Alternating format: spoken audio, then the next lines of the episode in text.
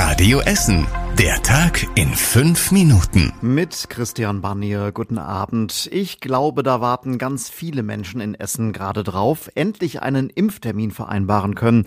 Ein Licht am Ende des Corona-Tunnels. Deswegen ist diese Meldung hier eine ganz große Erleichterung auch für viele. NRW-Gesundheitsminister Karl-Josef Laumann hat angekündigt, die Impfungen auszuweiten. Und das hat uns auch in Essen beschäftigt. Hier sind die Themen des Tages aus der Stadt. Schön, dass ihr mit dabei seid. Morgen geht's los mit den Terminvereinbarungen für die Prioritätsgruppe 3. Das ist eine ziemlich große Gruppe, muss man dazu sagen. Zumindest in den Impfzentren darf sich auch erstmal nur ein kleiner Teil davon anmelden. Das sind zum Beispiel Lehrer an weiterführenden Schulen und Mitarbeiter von Supermärkten und Drogerien. Den Hausärzten wird bei ihren Impfungen dagegen offenbar zum großen Teil freie Hand gegeben innerhalb dieser Gruppe 3. Das hat NRW-Gesundheitsminister Karl-Josef Laumann zumindest bei einer Pressekonferenz heute Mittag durchblicken lassen.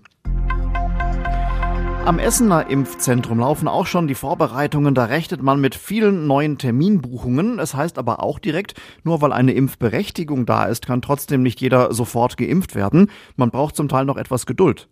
Das Essener Impfzentrum könnte eigentlich noch deutlich mehr impfen, aber es fehlt wie immer der Impfstoff. Deshalb werde die Impfung der gesamten Prioritätsgruppe 3 auch bis in den Juni hinein dauern. Morgen Vormittag sollen die Details erstmal noch geklärt werden. Dann ist eine Besprechung angesetzt bei der Stadt Essen. Corona-Tests sind ja manchmal ziemlich fies mit diesem Stäbchen in der Nase, gerade auch für Kinder natürlich.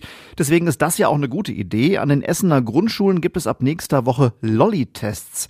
Die Kinder müssen sich dann eben kein Stäbchen mehr in die Nase stecken, sondern können darauf rumlutschen. Das Ergebnis gibt es allerdings nicht sofort. Die Kinder, die werden in feste Gruppen aufgeteilt. Die Tests einer Gruppe werden dann alle zusammen von einem Labor untersucht und wenn ein Test positiv ist, dann muss die ganze Gruppe erstmal zu Hause bleiben, bis jeder einzelne nochmal getestet wurde. Ob die Grundschüler bei uns in Essen wirklich ab Montag wieder zur Schule gehen können, das ist übrigens auch noch gar nicht entschieden. Auch hier geht es nochmal um eine Erkrankung der Atemwege, aber zumindest mal nicht um Corona. Es wurde heute feierlich. Die Ruhrland-Klinik in Heidhausen, die wird nämlich ausgebaut und heute Vormittag wurde mit dem Bau eines Zentrums für seltene Lungenkrankheiten begonnen. In dem Neubau sollen Menschen mit Lungenerkrankungen wie Mukoviszidose oder einer Lungenfibrose behandelt werden. Die Ruhrland-Klinik will dort aber auch forschen, um die Behandlung in Zukunft noch weiter zu verbessern. Sie selbst spricht von einem Quantensprung für ihre Arbeit. Der Neubau an der Lungenfachklinik kostet rund 12 Millionen Euro. Das Geld kommt vor allem vom Land NRW. In zwei Jahren soll das Gebäude fertig sein. Der Grugerpark in Rüttenscheid soll in den nächsten Jahren nachhaltiger und auch schöner werden. Die Politiker im Umweltausschuss haben darüber gestern beraten. Wie kann der Grugerpark zu einer echten Sehenswürdigkeit in der Stadt weiterentwickelt werden? Ja, zum Beispiel sollen die Grünflächen, Wege und Toiletten hübscher und moderner werden. Außerdem soll es auch bessere Gastronomieangebote geben.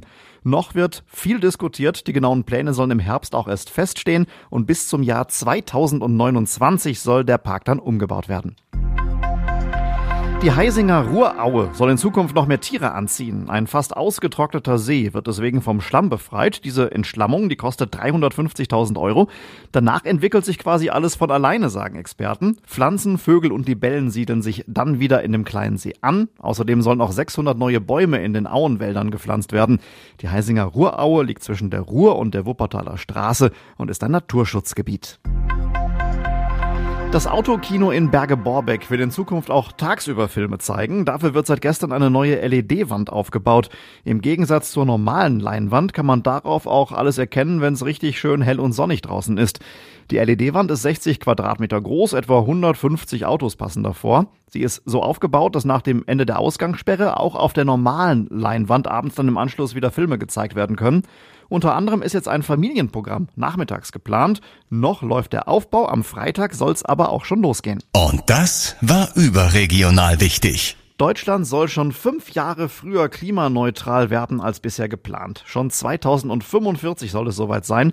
Das haben Umweltministerin Schulze und Vizekanzler Scholz heute vorgeschlagen. Kommende Woche soll das Bundeskabinett entscheiden. Und zum Schluss der Blick aufs Wetter. In der Nacht sind Schauer selten, morgen bleibt's meistens trocken, es gibt auch mal Lücken in der Wolkendecke, erst zum Abend hin regnet's dann wieder öfter, die Höchsttemperaturen liegen bei gerade mal 12 Grad. Ab Freitag wird's trockener, aber erst im Laufe des Wochenendes wird's dann auch mal endlich wieder ein bisschen wärmer. Und soweit die Essener Meldungen von heute. Dankeschön fürs Zuhören und euch einen schönen Abend.